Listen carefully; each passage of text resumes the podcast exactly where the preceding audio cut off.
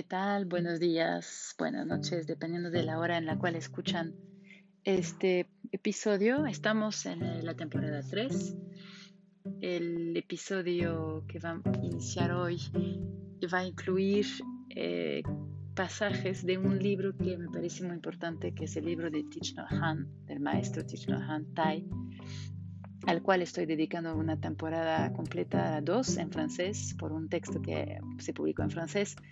Y este libro se llama The Heart of the Buddha's Teaching. En español salió como El corazón de las enseñanzas de Buda. Entonces la aventura de la vida de Buda, leída eh, desde el libro de Deepak Chopra, se va a intercalar con el texto sobre el corazón de las enseñanzas de Buda empezamos hoy con este entrelazado.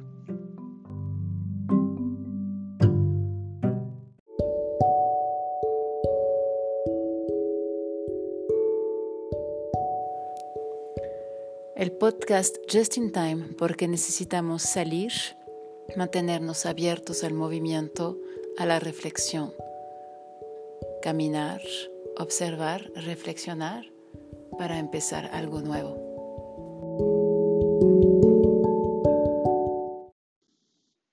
Siddhartha dobló la esquina de la glorieta que estaba junto al lago de los lotos y su padre lo perdió de vista. Se escabulló por un pasadizo que llevaba hacia el interior, luego se escapó hasta la orilla del estanque. No le importaba dónde estaba su primo, dejó caer la piedra que apretaba con el puño. Los bordes silíceos le habían dejado unos surcos rojos en la palma de la mano. Le latían las otras heridas, las verdaderas, pero Siddhartha no hizo caso al dolor. Se dejó caer entre los altos juncos que rodeaban el estanque. Era casi el único verdadero escondite que había encontrado jamás. El pánico distorsionaba el tiempo, así que Siddhartha no tenía idea de cuánto tardó en empezar a sentirse mejor. Pero al final el corazón dejó de latirle a toda velocidad y cuando se le pasó la angustia, se sintió mejor, aunque somnoliento y agotado. Siddhartha era hijo de su padre y a la vez no lo era. No había palabras para explicar por qué era así.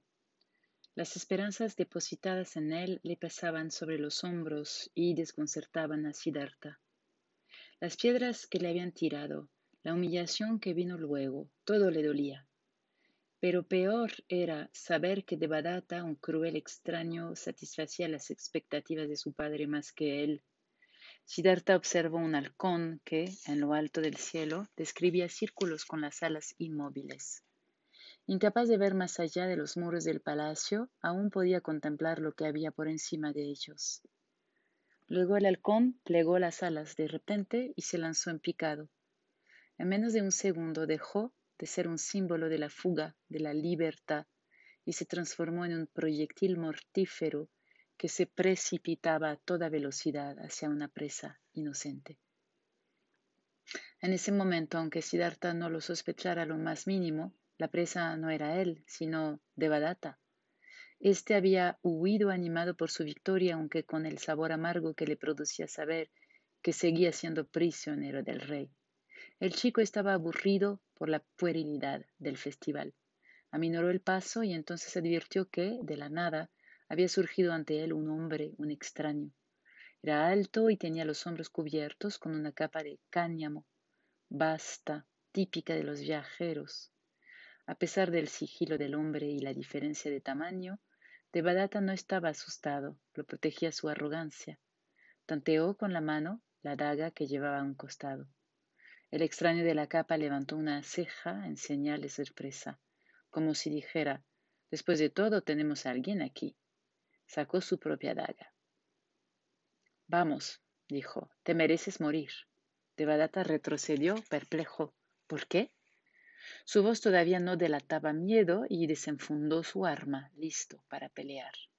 No por algo que hayas hecho, sino por lo que te voy a obligar a hacer. Con una rapidez que engañaba al ojo, el extraño se lanzó adelante, cogió la daga de Barata por la hoja y se la quitó de la mano. Después se echó a reír ante el asombro del muchacho. La mano del extraño sostenía con fuerza la hoja afilada, pero no caía ni una sola gota de sangre. Fuiste muy poco amable provocándome así, dijo el extraño con calma. Pero Mara tenía habilidad y, Mara tiene también amabilidad de sobra para los dos. Le devolvió el cuchillo a Devadatta. Estaba tan caliente como un carbón encendido y el chico lo dejó caer con un grito de dolor. Maldito seas, demonio. Mara hizo una reverencia irónica ante tan rápido reconocimiento. No muchos tienen la valentía suficiente para insultarme, y menos en el primer encuentro. Por lo general están más ocupados con el terror que los embarga. Devadatta le lanzó una mirada desafiante. ¿A qué has venido? Yo no voy a morir, dijo esas palabras con una certeza admirable. Mara no respondió. Levantó un brazo y junto con él se alzó al borde de su capa, que estaba forrado de negro. Los ojos de Devadatta repararon en ella unos segundos antes de que la negrura pareciera expandirse. En apenas un instante la capa, que describía un circulito pequeño alrededor de la cabeza de Mara, se hinchó hasta encerrar al chico antes de que desapareciera la glorieta entera y Devadatta se encontrara en una oscuridad absoluta, tibia y asfixiante.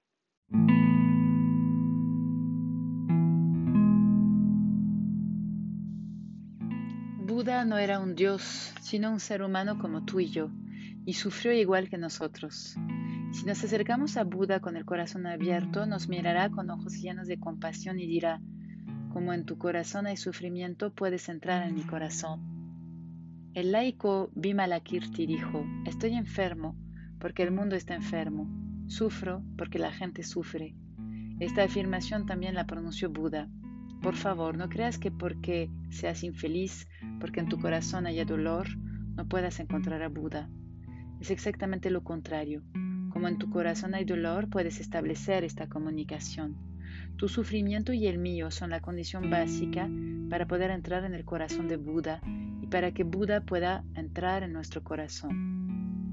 Durante 45 años, Buda dijo una y otra vez, solo enseña el sufrimiento y cómo transformarlo.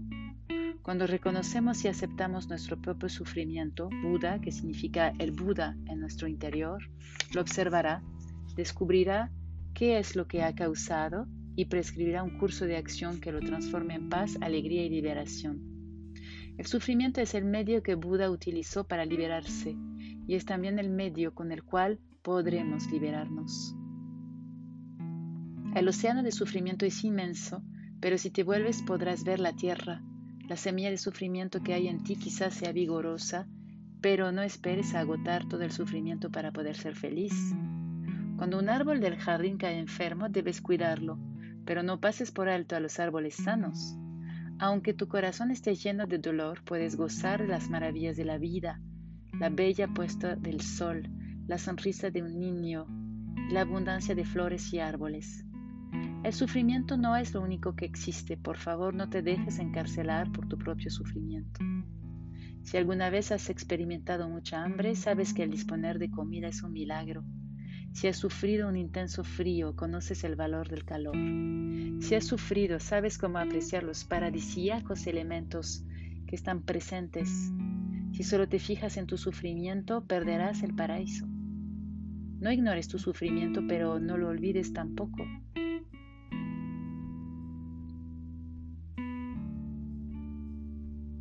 No lo olvides, no olvides que es importante disfrutar de las maravillas de la vida en beneficio tuyo y en el de los seres humanos. Cuando yo era joven escribí este poema. Entré en el corazón de Buda con un corazón profundamente herido. Mi juventud, una ciruela aún verde. Tus dientes han dejado sus marcas en ella. Las señales todavía están frescas. Lo recuerdo siempre, lo recuerdo siempre. Desde que aprendí a amarte, la puerta de mi alma ha quedado abierta de par en par a los vientos de las cuatro direcciones.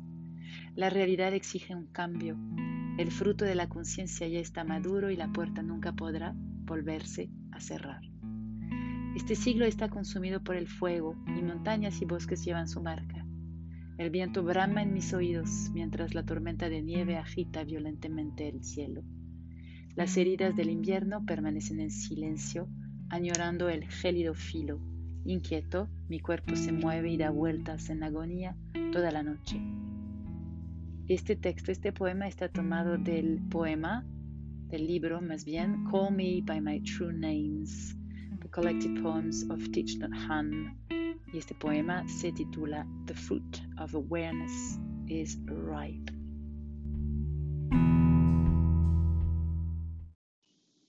Dando un grito, cayó en picado a un vacío amenazador. No había modo de saber cuánto cayó pero sin duda el aterrizaje fue tan duro que le hizo resonar los huesos. Por un instante Devadatta se retorció en vano sin poder respirar antes de notar la piedra dura, fría que tenía debajo. ¿Dónde estoy? ¡Habla! gritó. Ah, claro que hablaré, no temas. La voz de Mara sonaba junto a él. Devadatta estiró el brazo para asestarle un golpe, con tanta rabia como miedo o para ser más precisos, dominaba el miedo convirtiéndolo en rabia. Sus puños daban golpes al aire. Mara admiraba al chico. Era raro que alguien tan joven no tuviera miedo ante el peligro, aunque muchas de sus reacciones fueran apenas bravuconadas. Mara necesitaba a alguien que reuniera ciertas características, exaltado, temerario, incapaz de juzgar los límites de su propio peligro, astuto, pero lo suficientemente estúpido como para caer en la trampa de la arrogancia. Este era el indicado. ¿Qué quieres? gritó Devadato en medio de la negrura vacía. Poco a poco fue dándose cuenta de que la negrura no era absoluta. Podía ver un brillo pálido a lo lejos. Por eso, y por la piedra sobre la que estaba tirado, supuso que se encontraba en una cueva y, como el aire era glacial, dentro de una montaña. Mara podría haber explicado todo lo que ocurría al chico, pero prefería observar y esperar. La arrogancia y la bravuconada tenían sus límites, así que esperó una hora, después dos, luego seis, hasta que oyó que a Devadatta le rechinaban los dientes y percibió la desesperación que se le acumulaba en el pecho. Ahora sí era el momento de hablar. Estás aquí para aprender, dijo Mara. Devadatta dio un salto cuando se quebró el silencio. Esta vez controló el enojo. Su mente había tenido tiempo para trabajar y ya sabía que estaba en poder de un demonio. No quedaba claro todavía de quién ni por qué exactamente, pero debía mantenerse alerta por si le tendían otra trampa. Dos eran suficientes. Soy un príncipe, no puedo negociar contigo, dijo, mientras paseaba la mirada de un lado a otro por si el demonio se dejaba ver, cosa que hizo. Mara apareció tal como lo había hecho en la glorieta, con la forma de un esbelto extraño ataviado con una capa negra. No me estás escuchando. Dije que estás aquí para aprender. ¿Aprender qué? hizo una pausa. Soy todo oídos. Mara notó el tono de derrota que había en la voz del chico. De Badata no podía seguir engañándose, no controlaba la situación. Aprender a ser rey, aseguró Mara. No digas ridiculeces, bufó el chico. Voy a ser rey en cualquier caso. No te necesito a ti para eso, seas quien seas. Ridiculeces, mi querido tonto, renunciaste a tu oportunidad en cuanto te alejaste de tu morada. Allí no te espera ningún trono, ni ahora ni nunca. Mentiroso. A la vista de ese arrebato de ira, Mara decidió esperar de nuevo, así que dejó pasar otras horas mientras Devadatta iba sintiendo más frío y más soledad y se convencía de lo que había dicho el demonio. Entonces, ¿cómo sabía que la gratitud puede ser tan efectiva como el miedo? Mara dio unas palmadas y apareció una pequeña fogata en la cueva, a unos metros del chico. Devadatta se apresuró a acercarse y se calentó el cuerpo, que ya estaba tiritando. Crecí en tiempo de guerra, por todas partes se veía la marca de la destrucción, en los niños, en los adultos, en los valores y todo el país. De joven sufrí mucho, pero una vez abierta la puerta de la conciencia ya no puedes volver a cerrarla. Las heridas provocadas por la guerra todavía no se han curado. Hay noches en las que permanezco despierto y abrazo a mi gente, a mi país y a todo el planeta con la respiración consciente. Sin sufrimiento no puedes crecer. Sin sufrimiento no puedes alcanzar la paz y la alegría que mereces. Por favor, no huyas del sufrimiento, abrázalo y aprécialo. Ve al encuentro de Buda, siéntate con él y muéstrale tu dolor. Él te mirará con bondad, con compasión y atención y te mostrará cómo abrazar tu sufrimiento y observarlo a fondo. Con comprensión y compasión serás capaz de curar las heridas de tu corazón y las del mundo. Buda llamó al sufrimiento la santa verdad, porque nuestro sufrimiento tiene la capacidad de mostrarnos la senda de la liberación. Abraza tu sufrimiento y deja que te revele el camino hacia la paz. El único trono que puedes aspirar a ocupar es el de Siddhartha, dijo Mara. La luz del fuego hacía que a Devadatta le brillaran los ojos. Como siempre hacía, el demonio había aprovechado una idea que ya estaba en la mente de su víctima. Su padre es demasiado fuerte, no puedes derrocarlo, pero valiéndote de él, destronarás al hijo. Cada nueva palabra enardecía a Devadatta, que olvidó la angustia y el peligro en que estaba. No había odiado de verdad a su pequeño primo. Hasta el momento sus sentimientos fueron solo una mezcla de lástima y celos. No me costará mucho librarme de él, dijo. El extraño de la capa levantó el dedo. Más de lo que crees. Mucho más. El chico tomó estas palabras como un desprecio a su fuerza física, la única ventaja que tenía sobre el primo. ¿No crees que pueda vencerlo? Lo único que me hace falta es un puñal o una flecha cuando salgamos a cazar. Piénsalo bien, el rey te mandaría matar de inmediato. Ni siquiera se preocuparía por averiguar si fuiste tú. Sabría que fuiste tú. Devadatta hizo una pausa. Él y su dodana se, parecían bastante, así que se dio cuenta de que Mara tenía razón. ¿Acaso no mataría él mismo a cualquiera que estuviera cerca del príncipe si fuera él el padre y su hijo hubiera muerto misteriosamente? Después de pensarlo un instante, Devadatta dijo: Sí, dejo que me enseñes. ¿Cuánto me costará? Mara se rió. No tienes nada que ofrecerme excepto tu vida. Un príncipe sin trono es también un príncipe sin fortuna. Si no lo pensaste antes, eres bastante poco despierto y eso no es bueno para negociar. Me retiro. Espera, no puedes dejarme aquí. El chico parecía tan aterrorizado que daba gusto al demonio. Mara aplaudió de nuevo y se apagó el chisporroteo de la fogata. Estaba satisfecho con la primera función, que el chico durmiera en la cueva. Tendría miedo de morir congelado, pero Mara podía mantener encendida la chispa vital. Tenía el más minucioso control sobre la muerte, después de todo. ¡Espera! El chico gritó más fuerte, pero su corazón desesperanzado sabía que ahora estaba solo. No había cerca nada más que la negrura que se iba instalando con creciente pesadez y una luz trémula que venía de la entrada de la cueva. Devadatta se dirigió hacia ahí lentamente apoyándose con una mano en el muro de piedra para mantener el equilibrio Pisó pedruscos y sintió que algo, una rata, se le subía al pie. Cuando llegó hasta la luz, vio que ésta se abría hasta transformarse en una entrada de proporciones considerables. Devadatta salió de la cueva y pisó nieve hecha hielo, que se extendía en todas las direcciones. Estaba cerca de la cumbre de un pico del Himalaya, el tipo de lugar que buscaban los yogis verdaderamente intrépidos para estar en soledad. Pero Devadatta no sintió ninguna presencia sagrada en ese paisaje hostil. No había señales de que ningún ser humano hubiese estado ahí alguna vez, ni la huella más ínfima de un sendero que llevara a la base de la gigantesca montaña. Lo único que podía divisar Devadatta era el último atisbo del sol poniente antes de que desapareciera debajo del horizonte. Buscó palabras en su mente y no las encontró. Entre él y la negrura que descendía sin cesar se encontraba la nada.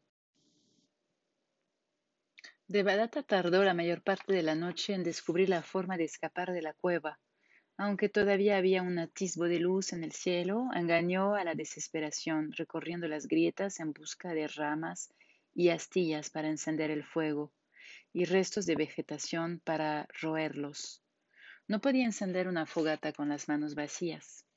Por último, abandonó esa actividad poco fructífera y se dedicó a odiar a Mara. Fantaseó con la venganza que se tomaría si lograba sobrevivir. La noche era tan espesa que perdió toda noción del tiempo. No había nada que hacer salvo acurrucarse, tembloroso y desafiante, en el suelo de piedra de la cueva y esperar así la muerte.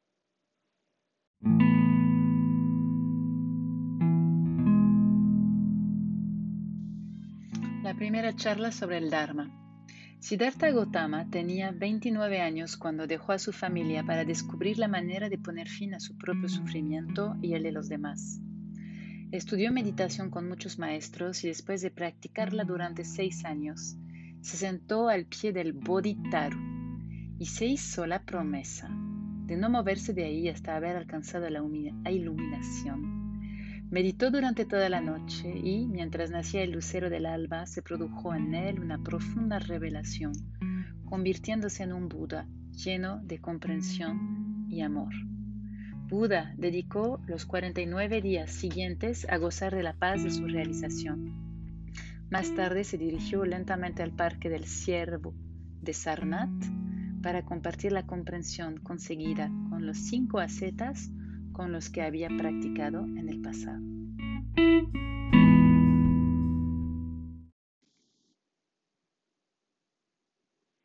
Aún tardó un poco más en darse por vencido del todo. Solo cuando creyó que no había salida posible, su mente dejó de enredarse en el pánico y entonces Devadatta pensó en algo simple. ¿Podían los demonios transportar físicamente a una persona a cualquier parte? ¿Y si la cueva no era sino una ilusión? En cuanto hubo considerado esa posibilidad, sucedieron dos cosas. Oyó, como si fuera un eco apenas perceptible, que Mara se reía de él y se quedó profundamente dormido. Cuando despertó estaba tendido en el suelo, cerca de la glorieta, en el mismo lugar donde se le había aparecido el demonio. Se sentó y se frotó las extremidades tiesas, doloridas. El sol se estaba poniendo, así que debía de haber permanecido inconsciente ahí durante horas. Se subió a la barandilla que rodeaba la glorieta. En el agua del estanque de los lotos se reflejaban las llamas de las antorchas. A lo lejos se oían risas etílicas. El jolgorio del rey se prolongaba hasta entrada la noche. Devadatta se dirigió hacia el lugar del que venía el sonido. Por alguna misteriosa razón su aventura en la cueva no lo había agotado. Al contrario, se sentía más fuerte. Ansiaba más que nunca hacer exactamente lo que se había propuesto esa mañana, arrinconar a una doncella y atormentar a Siddhartha. Ambos deseos le habían vuelto a la cabeza y lo excitaron hasta tal punto que se echó a correr. A Devadatta no le importaba si encontraba primero a una chica o a Siddhartha. Ninguno se olvidaría del encuentro. ¿Por qué pueden los demonios vagar por la mente de esa manera, aprovechándose de los inocentes? Lo que convertía a Devadatta en presa fácil de los terrores de la cueva era algo casi insignificante. El muchacho era claustrofóbico. De niño, casi se había asfixiado en sus ropas pesadas y llenas de pliegues cuando una nodriza poco cuidadosa lo dejó envuelto al sol. Mara conocía esa debilidad y lo único que tuvo que hacer fue envolver al chico con su capa. La mente de Badata se encargaría del resto. Entraría en erupción con el recuerdo de la asfixia y empezaría a desesperarse. Al demonio le resultó sencillo transformar el pánico tonto en una pesadilla. El chico no podía despertarse del terrible sueño que le retenía con fuerza durante todo el tiempo que Mara quisiera. Un instante de terror podía convertirse en una semana en la tan temida cueva y Mara era capaz de hacer lo mismo con cualquiera. Solitario y desconsolado, Siddhartha vagaba por los jardines del palacio. Se había acostumbrado a estar solo siempre que podía. Sentía que no tenía otra opción. La gente parece tenerme miedo, procuran no mirarme o salen corriendo. ¿Por qué? le había preguntado a Chana no hacía mucho. ¿Crees que yo te tengo miedo? respondió Chana. Tú no, el resto del mundo. Pero eso no era del todo cierto. Si sostienes un frágil huevo y tienes miedo de que se te caiga, no le tienes miedo al huevo, sino a las consecuencias de sostenerlo. Lo mismo sucedía con los cortesanos que rodeaban a Siddhartha. Tantas puertas se le cerraban a Siddhartha, había tantas caras que bajaban la vista, tantos ojos que se apartaban, que él se sentía perplejo y confundía su actitud con miedo. Incluso Bikram se ponía de rodillas y se postraba preocupado cuando Siddhartha entraba en los establos. Lo hacía siempre, salvo cuando Channa también estaba presente. El rey le había dicho a Bikram que podía quedarse de pie en ese caso porque un padre no debe ser humillado ante su propio hijo. Tienen miedo de no ser perfectos, dijo Channa, cuando vio que Siddhartha se resistía a aceptarlo. El rey los descubriría. ¿Y entonces qué pasaría? Chana señaló los altos muros del palacio. Los echaría. Eso es lo que dicen. Chana pensó en los caballos que habían enterrado él y su padre fuera del perímetro amurallado. Les pasaría lo mismo que a los caballos, aunque no estuvieran muertos.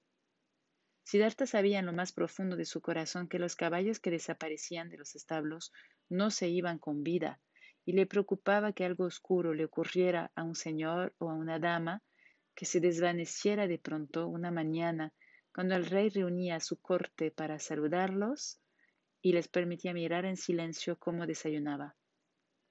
Menos mal que ninguno de los favoritos de Siddhartha había desaparecido aún.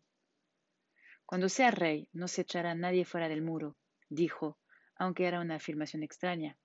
Chana no recordaría jamás otra oportunidad en la que Siddhartha se hubiera referido a su llegada al trono, ni en el futuro cercano, ni en el futuro lejano, ni nunca.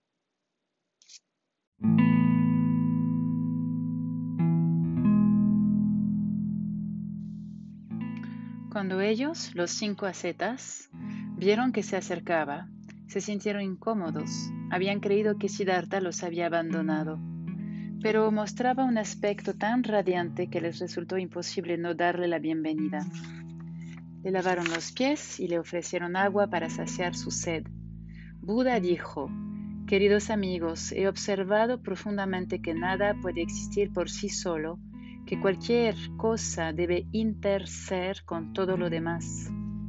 He visto que todos los seres están dotados con la naturaleza del despertar. Se ofreció a revelarles más cosas, pero los ascetas no sabían si creerle o no. De modo que Buda les preguntó, ¿acaso os he mentido alguna vez? Sabían que jamás lo había hecho y aceptaron recibir sus enseñanzas.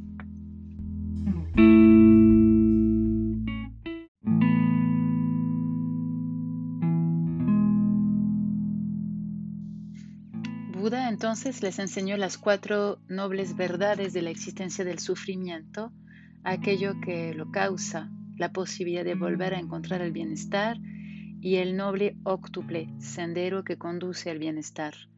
Al escuchar estas enseñanzas, Kondana, uno de los cinco ascetas, tuvo una inmaculada visión de las cuatro nobles verdades. Buda se dio cuenta y exclamó, Kondana lo comprende, Kondana lo comprende. Y a partir de aquel día Kondana fue llamado aquel que comprende.